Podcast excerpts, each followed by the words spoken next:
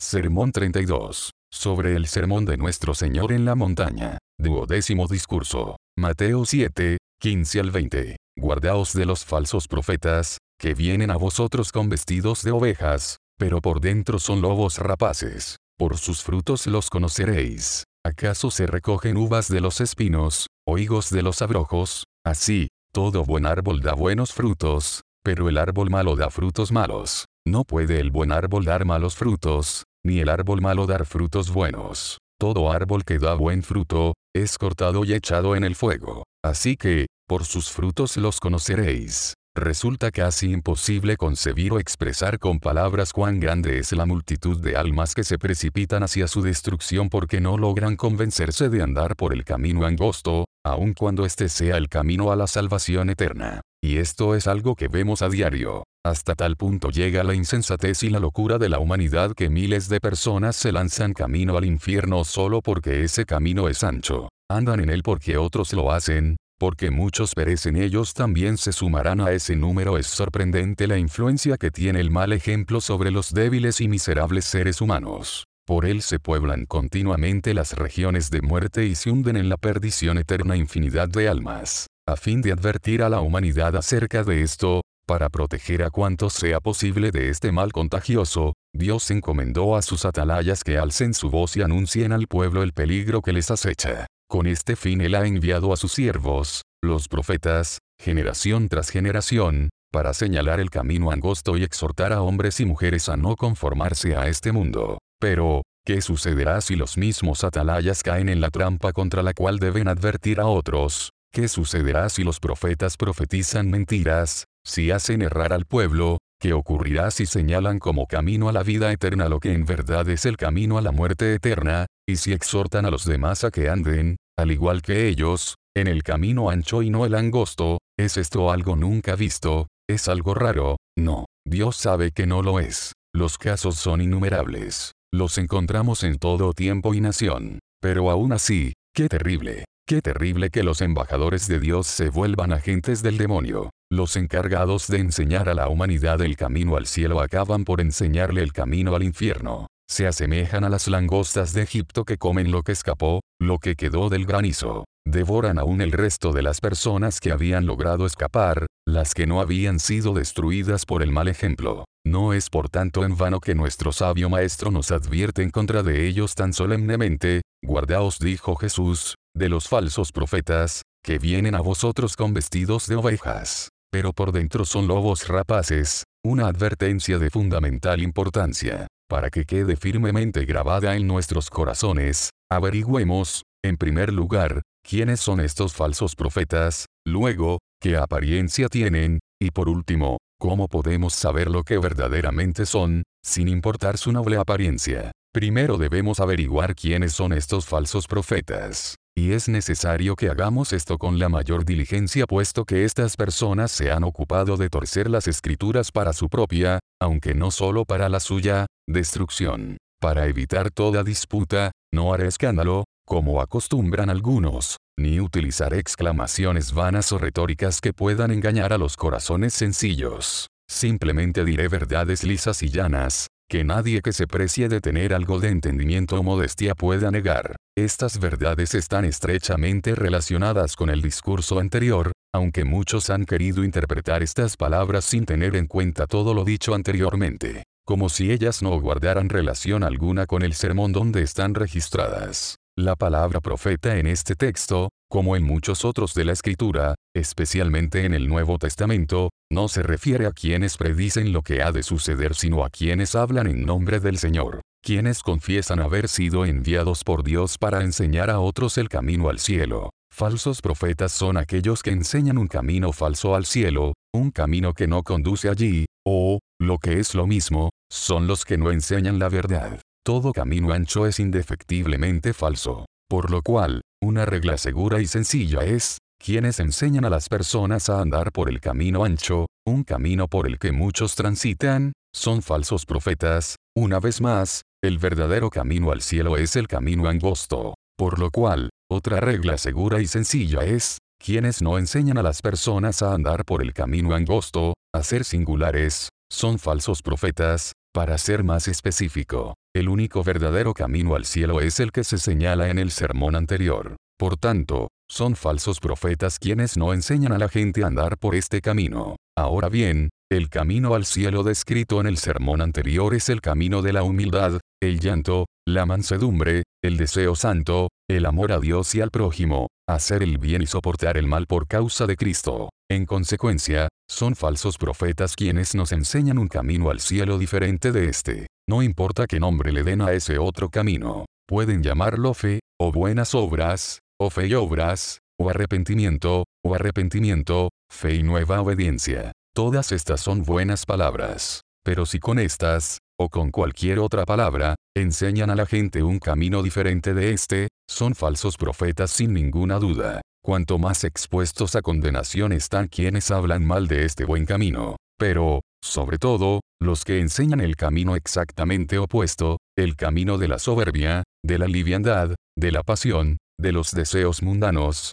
de amar el placer más que a Dios, de falta de amor al prójimo, de falta de interés por las buenas obras, de no sufrir persecución ni nada malo por causa de la justicia. Si alguien preguntara, ¿quién ha enseñado esto alguna vez o quién enseña que ese es el camino al cielo? Yo responderé, miles de hombres sabios y honorables, todos aquellos que, sin importar a qué denominación pertenecen, alientan al soberbio, al frívolo, al intempestivo, al amante del mundo y del placer, al injusto o despiadado, a la criatura irresponsable, inofensiva pero inútil y a quien no sufre persecución por causa de la justicia, a suponer que está en el camino que conduce al cielo. Estos son falsos profetas en el sentido más categórico de la palabra. Traicionan a Dios y a los humanos. No son otra cosa que los primogénitos de Satanás, los hijos mayores de Apolión, el exterminador. Son mucho peor que un vulgar asesino porque aniquilan el alma de las personas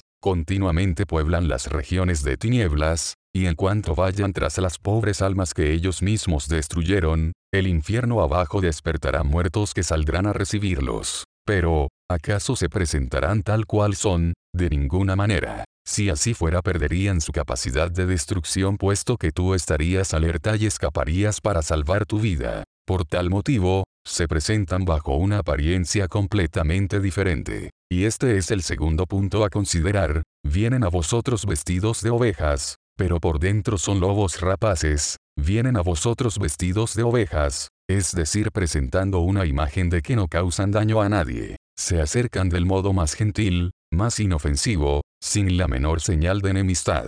¿Quién podría imaginar que estas apacibles criaturas llegasen a lastimar a alguien? Tal vez no sean tan consagrados o activos para hacer el bien como uno desearía, sin embargo, no se encuentra razón para sospechar que tengan siquiera el deseo de hacer daño. Pero esto no es todo. En segundo lugar, se presentan bajo una apariencia de servicio. Sin duda para esto han sido llamados especialmente, para hacer el bien. Fueron apartados con este propósito se les ha encomendado especialmente la misión de velar por tu alma, y de capacitarte para la vida eterna. Todo su trabajo se resume en andar haciendo el bien y sanando a todos los oprimidos por el diablo. Y tú te has acostumbrado a verlos de este modo, como mensajeros de Dios enviados para traer bendición a tu vida. En tercer lugar, se presentan bajo una apariencia religiosa. Todo lo hacen a causa de su conciencia. Hacen aparecer a Dios como mentiroso pero aseguran que lo que hacen es fruto de su celo por Dios. Son capaces de destruir hasta las raíces mismas de la religión y asegurar que solo los mueve un genuino interés.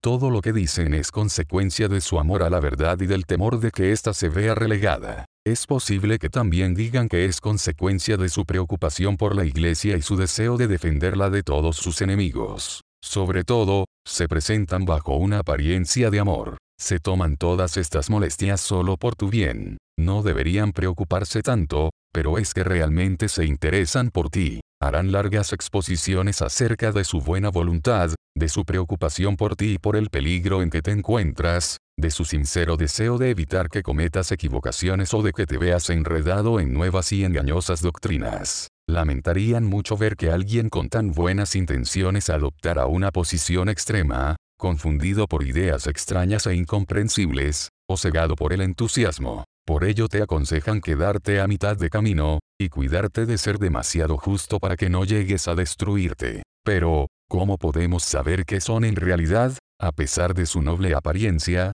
este era el tercer punto que debíamos analizar. Nuestro bendito Señor vio cuán necesario era que todas las personas reconocieran a los falsos profetas aunque estuvieran muy bien disfrazados. También vio que difícil le resultaba a la mayoría de las personas llegar a la verdad a partir del análisis de una serie de hechos concatenados. Por ello nos ofrece una regla breve y simple, fácil de entender aún para las personas cuya inteligencia es muy limitada, y fácil de aplicar en toda ocasión, por sus frutos los conoceréis, esta regla es fácilmente aplicable en toda situación. Para poder determinar si una persona que habla en nombre de Dios es o no un falso profeta, debemos observar en primer lugar qué frutos ha dado su doctrina en ellos mismos, qué efecto ha tenido sobre sus propias vidas. Son santos y sin mancha en todas las cosas, qué influencia ha tenido esta doctrina en su corazón, se nota por el tenor de su conversación que tienen un carácter santo, celestial, divino,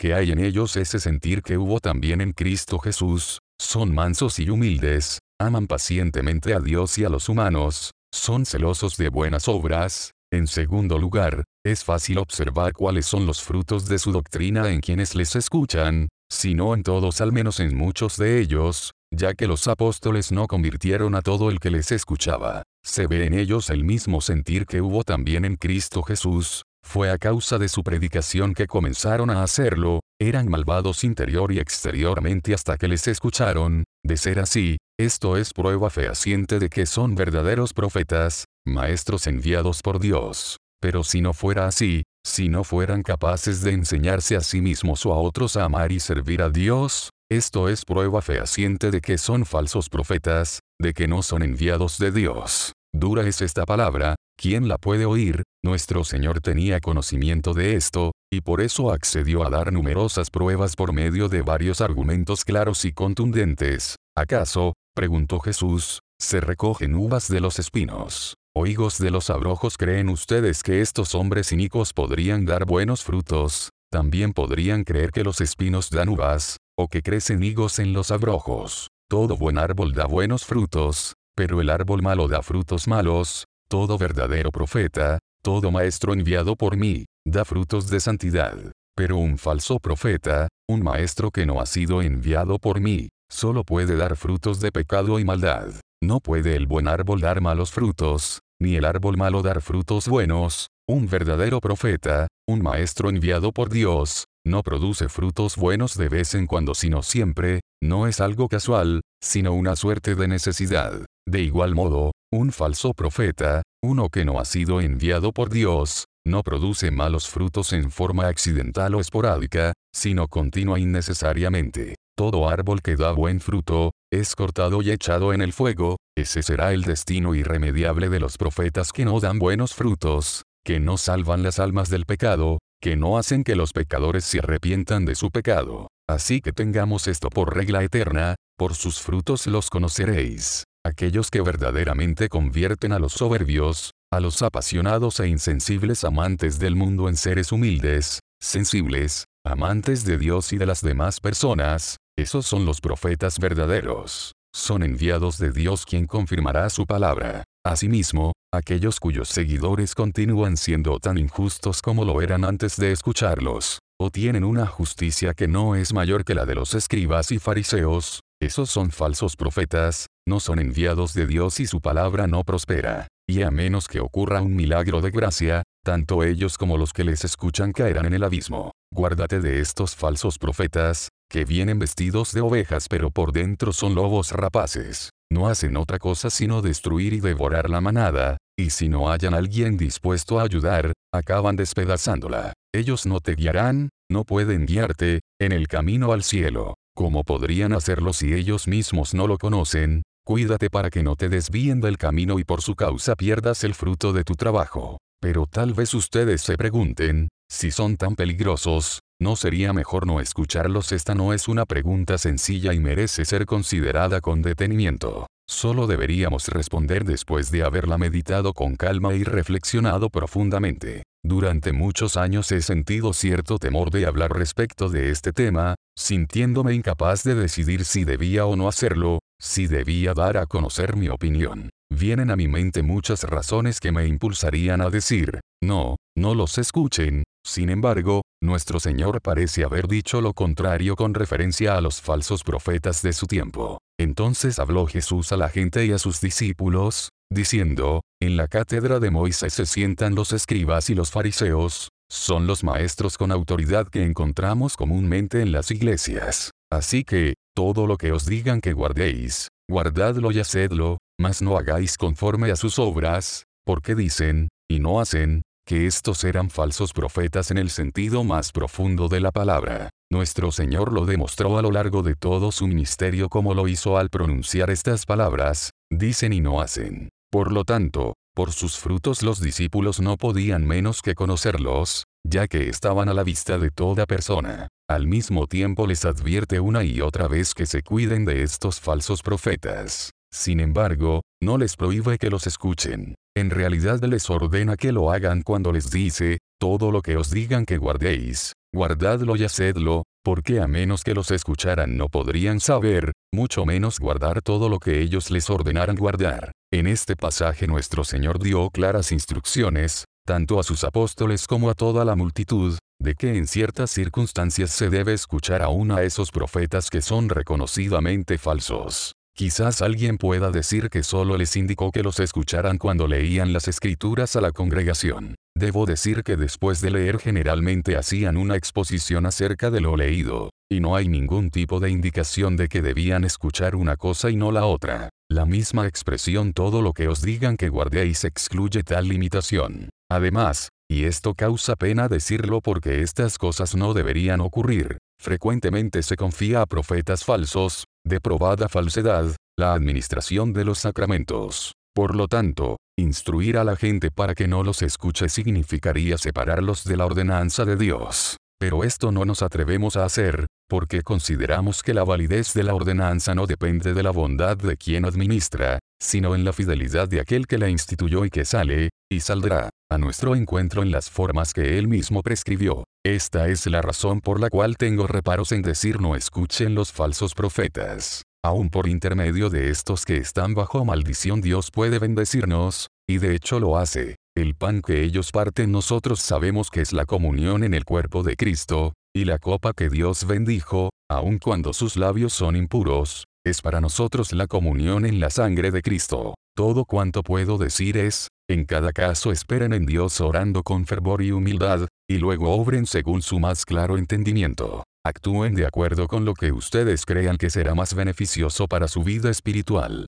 Cuídense de no hacer juicios apresurados, no cataloguen fácilmente a alguien como falso profeta. Cuando tengan pruebas irrefutables de que esa persona verdaderamente lo es, cuídense de no albergar sentimientos de enojo o desprecio hacia ella. Luego, en presencia y temor de Dios, decidan ustedes mismos. Solo puedo decir que si por experiencia se dan cuenta de que les hace mal escucharles, entonces no les escuchen. Por el contrario, si escucharles no les afecta, entonces pueden hacerlo. Solamente miren cómo oyen. Cuídense de ellos y de su doctrina. Escuchen con temor y temblor para que no resulten engañados y dados a ilusión. Como mezclan todo el tiempo verdad y mentira, es muy fácil aceptar ambas como ciertas. Al escucharlos oren ferviente y continuamente a aquel que es el único que puede enseñar al ser humano sabiduría. Y preocúpense por someter todo lo que escuchen a la ley y el testimonio. No acepten nada sin ponerlo a prueba,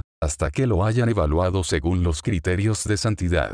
No crean nada a menos que se encuentre confirmado de manera clara y explícita en pasajes de las Sagradas Escrituras. Rechacen categóricamente todo cuanto se aparte de ellas, todo aquello que no pueda corroborarse por medio de ellas. Muy especialmente rechacen con el mayor de los desprecios cualquier descripción del camino a la salvación que muestre un camino diferente, o que no tenga el mismo nivel de exigencia que nuestro Señor señaló en el discurso anterior. No puedo concluir sin antes dirigirme abiertamente a aquellos de quienes hemos estado hablando, ustedes, falsos profetas, huesos secos, oíd palabra de Jehová. ¿Hasta cuándo seguirán mintiendo en el nombre de Dios, diciendo que Dios ha hablado siendo que Dios no habló por boca de ustedes, hasta cuando trastornarán los caminos rectos del Señor, haciendo de la luz tinieblas y de las tinieblas luz, ¿Hasta cuándo enseñarán el camino de la muerte llamándolo camino de la vida? ¿Hasta cuándo entregarán a Satanás las almas que dicen llevar a Dios? Ay de vosotros,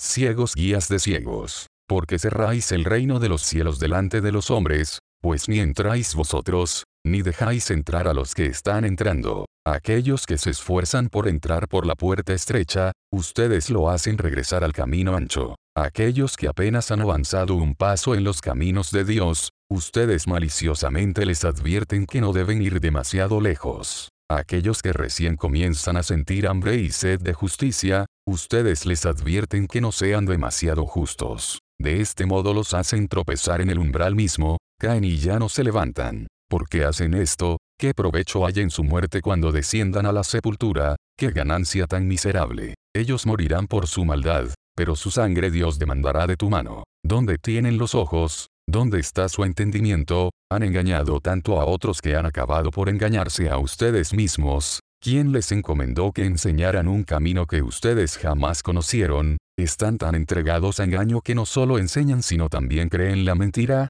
Es posible que crean que Dios los envió, que ustedes son sus mensajeros. De ningún modo, si Dios los hubiese enviado la voluntad del Señor prosperaría en vuestras manos. Si ustedes fuesen mensajeros de Dios, Él confirmaría la palabra de sus mensajeros. Pero la obra del Señor no prospera en sus manos, Ustedes no hacen que los pecadores se arrepientan. El Señor no confirma su palabra porque ustedes no salvan a nadie de la muerte. ¿Cómo pueden llegar a evadir la fuerza de la palabra de nuestro Señor, tan completa, tan fuerte, tan categórica? ¿Cómo pueden evitar conocerse a ustedes mismos por sus propios frutos? Árbol malo da mal fruto, y no podría ser de otra manera. ¿Acaso se recogen uvas de los espinos, o higos de los abrojos? Escuchen estas palabras que a ustedes pertenecen, árboles estériles. ¿Para qué inutilizan la tierra? Todo árbol bueno da buen fruto. No se dan cuenta de que no hay excepción, sépanlo, entonces, ustedes no son árboles buenos porque no dan buenos frutos. En cambio, un árbol malo da malos frutos, y eso es lo que han hecho ustedes desde un principio.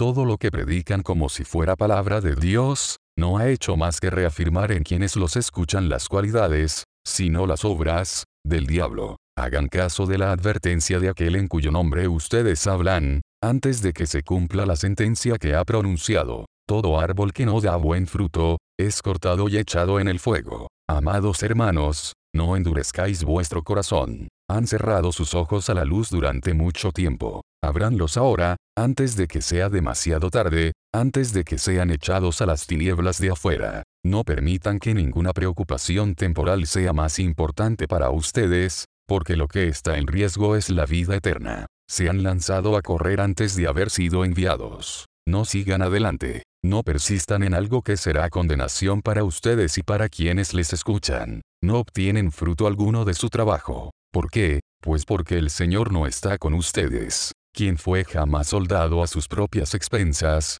no es posible hacerlo. Humíllense delante de Él. Clamen a Él desde el polvo para que pueda vivificar sus almas, darles una fe que se manifieste en obras de amor, en humildad y mansedumbre, en pureza y misericordia, celosa de buenas obras, una fe que se goce en la tribulación, en la difamación, en el dolor y en la persecución por causa de la justicia. Porque así reposará sobre vosotros el glorioso Espíritu de Dios, y todos verán que han sido enviados por Dios. Así que si verdaderamente haces obra de evangelista y cumples con tu ministerio, entonces la palabra de Dios será en tu boca como martillo que quebranta la piedra. Todos conocerán por tus frutos, incluso por los hijos que Dios te ha dado, que eres profeta del Señor, y habiendo enseñado la justicia a la multitud, resplandecerás, como las estrellas a perpetua eternidad.